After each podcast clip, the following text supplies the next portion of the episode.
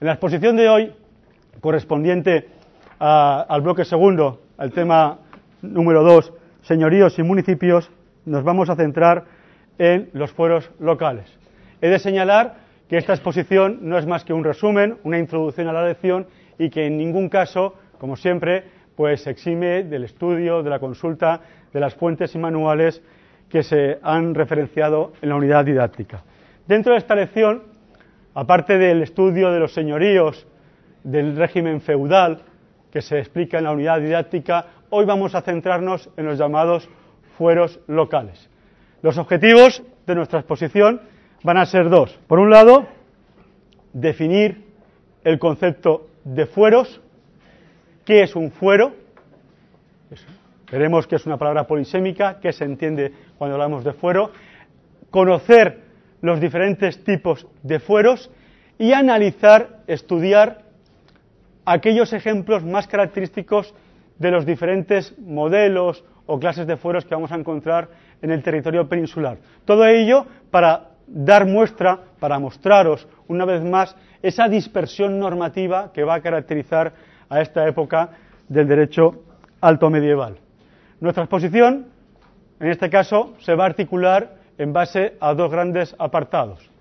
Empezaremos dando una breve introducción de qué se entiende por fuero, para a continuación estudiar las distintas clases de fueros que encontramos en la península en esta fecha.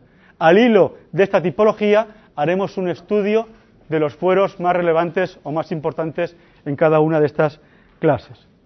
En primer lugar, ¿qué es el fuero? ¿Qué se entiende por fuero? el concepto. Por lo primero que tienes que tener en cuenta es que fuero es una palabra polisémica. Es una palabra que tiene muchos significados. Podemos hablar de fuero entendido o refiriéndonos a él como el tribunal, como el foro, como la jurisdicción aplicable a una persona. Así, como futuros juristas, hablaréis de fuero militar, fuero civil o fuero eclesiástico. Pero también el término fuero se utiliza, y es el término que vamos a utilizar nosotros hoy aquí, para hacer referencia a un derecho propio, a un derecho particular, a un ordenamiento jurídico de un municipio o de una localidad diferente, distinto al derecho general. Es un derecho privilegiado, es un derecho especial para que entendáis y lo hagáis y lo liguéis con las características que hemos estudiado del derecho alto medieval. Pero ¿cuál es el motivo? ¿Por qué razón encontramos en la alta Edad Media esa proliferación, esa generalización de derecho especial, de legislación particular? En principio, la razón principal por la que encontramos esa publicación o esa promulgación de normas especiales para determinados territorios no es más ni menos que el interés de los monarcas de asentar, de consolidar las conquistas militares y repoblar esos territorios. Para ello tiene que hacer ese lugar atractivo a la población y en consecuencia ha de conceder a esa población que se asienta en ese nuevo lugar reconquistado ciertos privilegios. Privilegios de diferente tipo, de diferente orden, fiscales, políticos, procesales e incluso militares. Se le podía eximir al habitante de, esa población, de ese lugar, del pago de determinados impuestos. Se le podía al habitante de esos lugares también eximirle de determinadas trabas procesales importantes, como reconocer que en un proceso, en un pleito, pagar lo mismo a un vasallo que a un noble en caso de asesinato, es decir, igualar la condición social en determinados momentos, o incluso otro privilegio importante de carácter militar, como era la exención de acudir al servicio de las armas.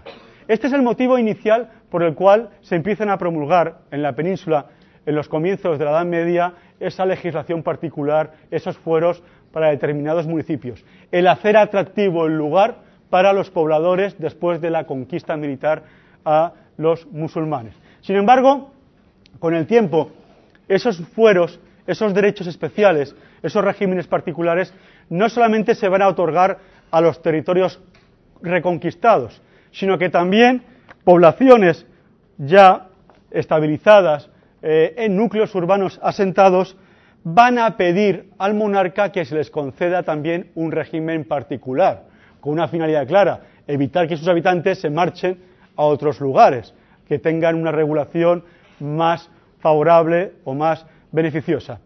Esta sinergia o esta dinámica lo que va a generar, lo que va a provocar es que durante la alta Edad Media nos encontremos ante una situación de petición generalizada de fueros. Ese, deseo de mejorar la situación de la ciudad frente al ente municipal cercano y, en definitiva, también un contexto de tensión, de rebelión entre el rey y señores por la búsqueda de una regulación jurídica particular para ese lugar, de un fuero más beneficioso que el de los vecinos o mejor que el que se disfruta en ese momento. Es decir, vamos a encontrar una dispersión normativa, múltiples fueros diversos, distintos, para diferentes entes municipales, para diferentes villas, ciudades, y además con un interés continuo de mejorar, de incrementar los beneficios, los privilegios que se disfrutan en un lugar respecto a los lugares o villas vecinas. Eso nos obliga, al estudiar los fueros, no solamente a conocer su concepto, sino a analizar sus clases. Hay tanta variedad, tanta diversidad, tanta dispersión normativa en el ámbito del derecho foral, del derecho privilegiado, de ese derecho particular de los entes municipales, que podemos hacer una clasificación de los diferentes tipos de fueros. Hablamos, en primer lugar, de Carta Puebla, en segundo lugar, de fuero breve y, en tercer lugar, de fuero extenso. La Carta Puebla es el modelo de fuero original, el más antiguo, por así decirlo. No se trata, propiamente dicho en términos estrictos, de un fuero, ya que no incluye un sistema jurídico completo, sino que se limita a establecer las condiciones de asentamiento de la población en un determinado lugar. Esta Carta Puebla, que se va a utilizar en los comienzos de la Reconquista, se va a utilizar para repoblar zonas agrícolas fundamentalmente. Muy raramente, muy ocasionalmente, encontramos cartas pueblas para núcleos urbanos. ¿Cuál es la naturaleza jurídica de este documento, de esta Carta Puebla, de este documento jurídico? La doctrina entiende que la Carta Puebla es un contrato. Es un contrato porque en él se incluyen básicamente obligaciones, derechos y deberes para los repobladores respecto al señor o al monarca, al rey. Pero es cierto, y eso hace que se rechace a posteriori esa naturaleza contractual de la Carta Puebla, que además de contener esos derechos y esos deberes para los repobladores, también aparecen en las cartas pueblas ciertas ordenaciones, ciertas normas, no es lo habitual, de derecho público, sobre cómo ha de gobernarse ese territorio o la jurisdicción que se ha de ejercer en esa población. Lo cierto es que cuando estudiamos el contenido de las cartas pueblas, el contenido, la mayor parte de sus disposiciones incluyen única y exclusivamente, en su mayoría, cuestiones económicas y fiscales. Las referencias al derecho público, al modo de organizar el gobierno de los pueblos, son circunstanciales y en nada se refiere en esas cartas pueblas al derecho privado, procesal o penal. En términos generales, y en conclusión para que quede claro, en las cartas pueblas se recogen los derechos y los deberes de los pobladores, sobre todo sus obligaciones económicas y el régimen de propiedad, pues cómo se han de aprovechar los recursos naturales, el régimen de explotación agraria y demás de ese lugar. Las cartas pueblas más importantes son las de Brañosera, en León, en el siglo IX, la Carta Puebla de Freixá, en Cataluña, y la de Espinar, en Segovia. Nosotros, a título de ejemplo y para que tengáis una referencia, vamos a, referirnos a la Carta Puebla de Breñosera, eh, promulgada en León en el siglo IX. Es una carta fundacional otorgada por un conde, el conde Ñuño Núñez, a cinco pobladores de Castilla. Es la Carta Puebla de Brañosera uno de los casos más antiguos y completos que disponemos de repoblación castellana alto medieval. Os he traído una reproducción de cómo empieza esta carta brañosera. Empieza de la siguiente manera. En el nombre de Dios, yo, Muñoz Núñez, con mi mujer Arguilo, buscando el paraíso y esperando el premio, origen divino, ¿eh? connotación siempre divina de ese derecho, hago una puebla en estos parajes de osos y caza. Y en ese dictamen, en ese documento, concede a cinco familias el libre uso de ese valle, con dos únicas condiciones.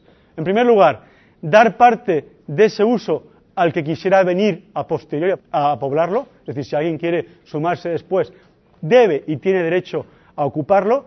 Y en segundo lugar, la segunda condición que impone el conde es abonar al conde la mitad de la paga que se cobraba a las villas cercanas.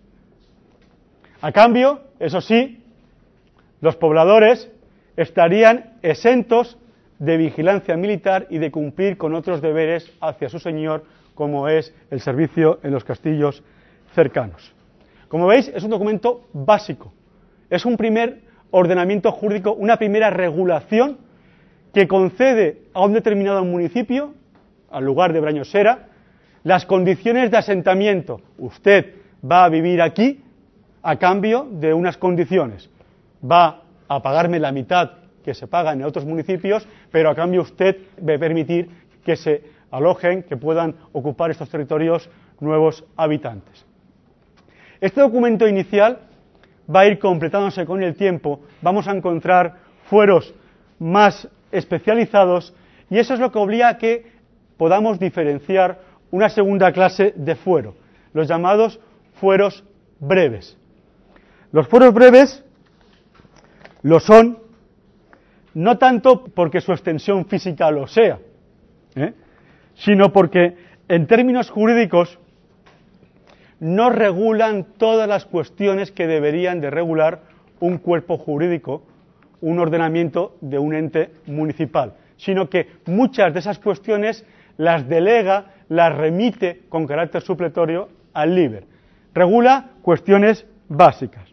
Por eso, el contenido de los foros breves está centrado fundamentalmente a conceder libertades, franquicias y privilegios a los habitantes, que supongan una ventaja respecto a los pobladores de otros lugares. Hay que resaltar que de la mayor parte de los privilegios que encontramos en los fueros breves, el más importante es el derecho que se concedía a los habitantes de ese lugar a poder elegir por ellos mismos a los jueces y alcaldes municipales.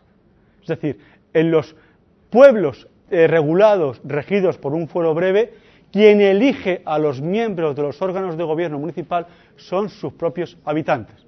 En el resto de municipios que no tengan esta concesión, este privilegio, quien elige a las autoridades locales, pues el rey o el señor, según el régimen jurídico de ese territorio. Es un privilegio, es una concesión, es una ventaja.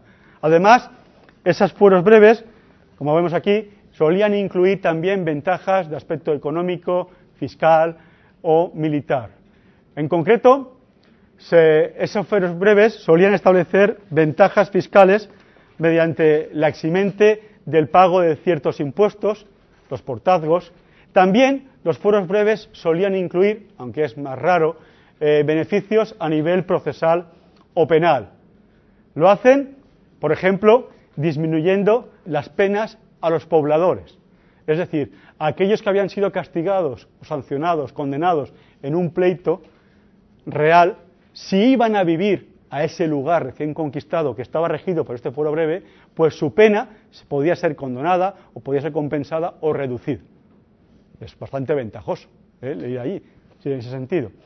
Como vemos, hay diferentes clases o encontramos diferentes tipos de fueros breves. Los más importantes son el fuero de León, el fuero de Castrojeriz y el fuero de Sahagún.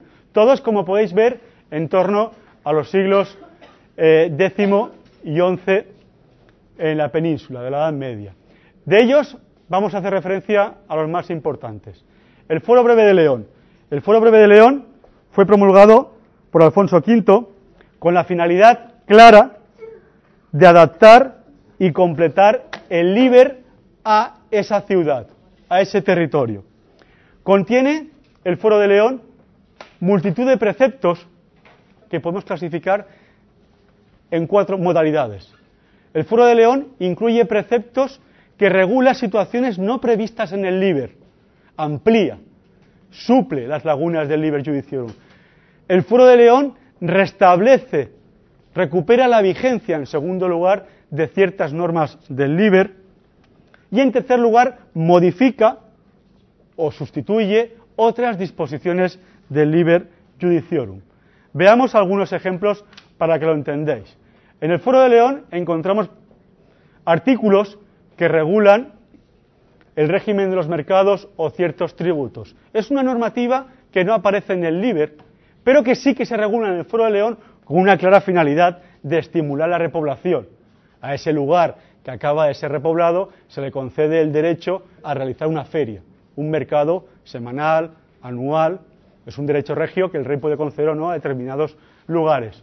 Además, entre los ejemplos de normas que restablecen eh, las leyes del Liber, encontramos normas que recuperan, qué casualidad, potestades que disfrutaba el rey, atribuciones del monarca, como es, por ejemplo, en materia de nombramiento de reyes. Y finalmente, encontramos también normas en el Fuero de León que modifican las disposiciones, que anulan ciertos preceptos del Liber. Siempre que encontremos estas referencias a modificaciones o a derogaciones de aspectos del Liber, se hacen para favorecer la repoblación. Y el ejemplo más claro son estas dos normas. Se suavizan las penas por el falso castigo y se permite dar cobijo a los siervos fugitivos. Junto al Foro de León, también es un foro breve importante el Foro de Castrojeriz, otorgado por el conde García Fernández servirá este fuero como modelo para otros lugares, para otros municipios castellanos. De nuevo, el contenido vuelve a ser similar, centrándose en la concesión de privilegios. Declara, establece un principio de igualdad en la declaración de hombres libres oriundo y el caballero foráneo, esto es muy importante. Establece también una eliminación plena en los derechos de tránsito o portazgo, exime el impuesto de montazgo, es decir, y permite, por tanto, el derecho a usar el monte gratuitamente al oriundo de ese lugar. Igualmente se establece la obligación del conde de asumir la manutención plena de todos los caballeros y peones en caso de campaña militar. Son, como veis, privilegios, beneficios aplicados a una villa en concreto, en este caso al lugar de Castrojeriz, que lo que hacen es que aquellos habitantes que vivan allí van a tener unas ventajas respecto al de otros lugares. En tercer lugar, como fuero breve, encontramos el de Sahagún, promulgado en el año 1085, a los comienzos del siglo XI, eh, fue concedido por Alfonso VI al monasterio y pobladores de Sahagún. De nuevo, la exención plena de reclutamiento como privilegio para los habitantes, deducción de impuesto y ventajas penales procesales. Con el tiempo, estos fueros breves se fueron complementando, se fueron aumentando, y ello da lugar a que la doctrina diferencie un tercer tipo de fuero, el llamado fuero extenso. El nacimiento o la aparición de los fueros extensos no es más consecuencia de un proceso evolutivo. El punto de partida del fuero extenso, lógicamente, es eh, la concesión de privilegios, de beneficios a determinados territorios. Pero es que ese fuero extenso no solamente va a recoger los privilegios o beneficios que el rey concede a esos territorios, sino también que va a aglutinar costumbres propias, va a desarrollar sus propias normas, en principio con carácter constitucionario, pero que después van a tener una plasmación por escrito. Hay que tener en cuenta que esto es muy importante, que el origen, el por qué nacen esos fueros extensos, es por el interés de los propios pueblos de que el monarca ratifique, reconozca el derecho que se ha ido generando a nivel municipal. Y esto va, a justificar que a partir de los siglos XII y XIII, es decir, en el momento en el que ya se conoce eh, la corriente ideológica, filosófica del jus comune, en el momento en el que ya hay un interés por parte de los monarcas de unificar el derecho, de simplificar esa atomización jurídica, esa dispersión normativa de los comienzos de la Edad Media, pues en ese momento los pueblos, los entes municipales, van a tener el deseo y la necesidad de consolidar su derecho propio, recopilándolo, recogiéndolo en un único cuerpo escrito y que obtenga ese cuerpo el reconocimiento, el beneplácito del monarca. Es una salvaguarda, es una garantía de ese derecho frente a una posible amenaza de otro ordenamiento que pueda venir por parte del monarca. Por eso, a la hora de hablar del fuero extenso, de definirlo, su denominación no debe de llevarnos a error. La diferencia entre fuero breve y fuero extenso no solamente es una diferencia de cantidad cuantitativa, de número de páginas. ¿eh? Ojo, el fuero extenso recoge y redacta un derecho ya preexistente. El fuero breve era un derecho ex novo que se daba para un lugar determinado. En el fuero extenso, como os decía, con ese afán de las autoridades municipales de ordenar, de plasmar por escrito ese derecho que a través del uso de la costumbre se ha ido elaborando de forma autónoma en ese municipio, con el fin de obtener ese beneplácito, ese reconocimiento regio, se ha ido recopilando, se ha ido recogiendo en un manual. Y por tanto, además, otra diferencia fundamental entre fuero breve y fuero extenso es que el fuero extenso solamente lo vamos a encontrar para núcleos urbanos importantes, relevantes. Los fueros extensos, en cuanto a su naturaleza jurídica, y esto es muy importante, encontramos que existen auténticas familias de fueros extensos. ¿Esto qué significa? Que si analizamos el contenido de determinados fueros de distintos lugares, de distintas poblaciones, vemos que empieza a encontrar, empezamos a encontrar ciertas semejanzas en su regulación. Eso es consecuencia de que en su concesión por parte del monarca se empiezan a utilizar modelos fórmulas comunes para diferentes lugares. Y por tanto, a partir del siglo XI y XII, esa dispersión normativa propia de los inicios de la Alta Edad Media se empieza a disipar porque de forma encubierta, de forma subyacente, se está produciendo una cierta unificación jurídica de los fueros, en tanto en cuanto la mayor parte de ellos pertenecen o tienen un origen común, la misma plantilla. ¿eh? Por eso, a la hora de hablar de las clases, de los tipos de fueros extensos, y siguiendo de nuevo al profesor Tomás y Valiente, vamos a diferenciar cuatro grandes zonas. La zona navarro-aragonesa, la Extremadura leonesa, la Extremadura castellana y la zona catalana. En la zona navarro-aragonesa, el fuero extenso más importante es el fuero nuevo de Jaca, concedido, establecido en el siglo XIII. Es utilizado, como siempre, para atraer nuevos inmigrantes y, lo más importante, el fuero de Jaca influyó en la redacción de otras villas o lugares. Es utilizado como modelo para conceder ese derecho privilegiado a otros lugares. Por ejemplo, es similares o encontramos su influencia en el fuero de Estella, de Tafalla, Tudela o la zona de la Noverena. Otra zona de influencia es la zona de la Extremadura leonesa. Ahí encontramos los fueros de Salamanca, Zamora, Alba de Torres y Ledesma, que todos ellos tienen como modelo, como plantilla común, el primer fuero, el fuero de Salamanca. En la Extremadura castellana, de nuevo, encontramos otros fueros, como en Alcalá de Henares y Madrid, pero sin embargo el más importante de esta zona es el fuero de Cuenca que va a ser utilizado como plantilla, como modelo para otros municipios de Aragón como Teruel y Albarracín. Detengámonos un momento en el Fuero de Cuenca. El Fuero de Cuenca es un documento escrito en el siglo XII, en latín, que consta nada más y nada menos que 982 capítulos. Es un texto muy completo.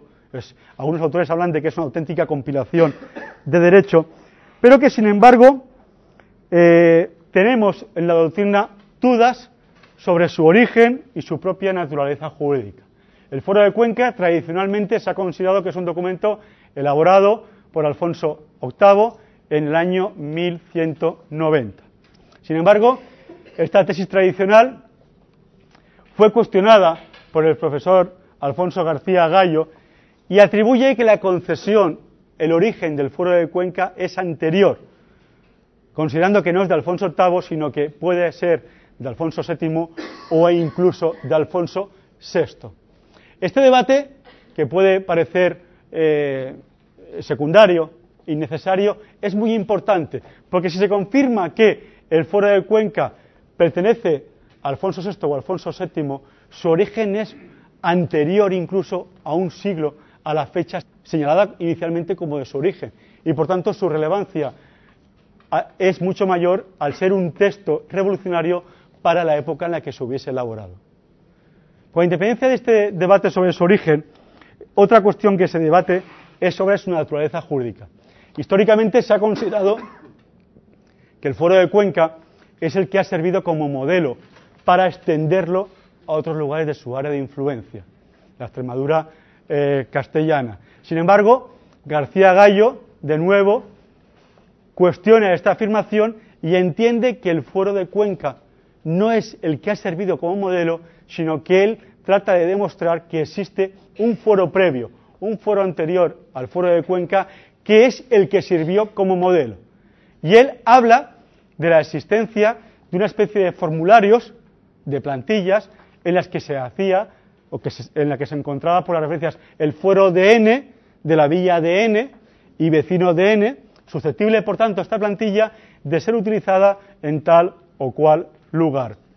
En definitiva, la importancia de este debate es que si se confirma el carácter previo del fuero de Cuenca a la monarquía de Alfonso VI o VII, lo adelantamos un siglo, y además se confirma que el fuero de Cuenca sirve como plantilla, pues lo que estamos haciendo es adelantando un siglo la estrategia de unificación jurídica que se va a poner en marcha a partir de la Baja Edad Media. Encontraríamos ya, pues en el siglo X, ya eh, y primeros intentos, primeras estrategias regias de acabar con esos localismos jurídicos. ¿De acuerdo? Finalmente, y ya para terminar, la última área de influencia es el área catalana. En esta área encontramos redacciones extensas de derechos municipales que curiosamente van a recibir el nombre de costums o consuetudines, siendo los más importantes los de Lérida y Tortosa. Fijaros en la fecha de su promulgación, es una fecha tardía, el siglo XIII, muy diferente, mucho más tarde que lo que acaece en Castilla y en León. En conclusión, y para terminar esta intervención, pues recordaros el concepto de fuero como un concepto eh, no unívoco, un concepto que tiene distintas acepciones, que vamos a utilizar en nuestra sesión, en, este en esta exposición, entendido como un derecho especial, privilegiado, para un lugar determinado, hacer referencia a cómo ese fuero o esa tendencia eh, legisladora por parte de los monarcas y de los señores a conceder derechos particulares se va a generalizar en la Alta Edad Media como consecuencia de la repoblación, de esa necesidad de asentar habitantes en los territorios conquistados y va a conllevar a una proliferación de fueros, a, un gran, a una gran dispersión normativa que nos permite diferenciar diferentes clases de fueros. Los primeros, las cartas pueblas, muy rudimentarias, apenas recogiendo los derechos y obligaciones de las partes implicadas. El más importante, la Carta Puebla de Brañosera. En segundo lugar, en esa evolución posterior, encontramos ya unos documentos más extensos, más amplios, el fuero breve, pero en el sentido de que recogen privilegios, concesiones propios de los habitantes de ese lugar pero no llegan a recoger en ningún momento un ordenamiento jurídico completo. Esos fueros breves suelen utilizar el LIBER u otros regímenes jurídicos como sistema supletorio para el supuesto de que en sus disposiciones no se encuentre eh, la solución al litigio o al conflicto planteado. En esa dinámica de compilación de las normas locales, en esa dinámica de, asentar, de consolidar eh, los derechos municipales, va a aparecer los llamados foros extensos, entendidos como una compilación de derecho persistente para lugares importantes, utilizándose muchas veces en la redacción de estos foros extensos un modelo, una plantilla que va a dar lugar a diferentes tipologías según la zona del área de influencia. El más importante, por su relevancia y las consecuencias que puede tener de confirmarse el origen en Alfonso VI, es el Foro de Cuenca promulgado según la teoría tradicional en el siglo XII, en 1190. En definitiva, y para terminar esta exposición, lo que denota es un importante localismo jurídico y una gran dispersión normativa, que va a ser la esencia, la característica principal de este derecho alto medieval.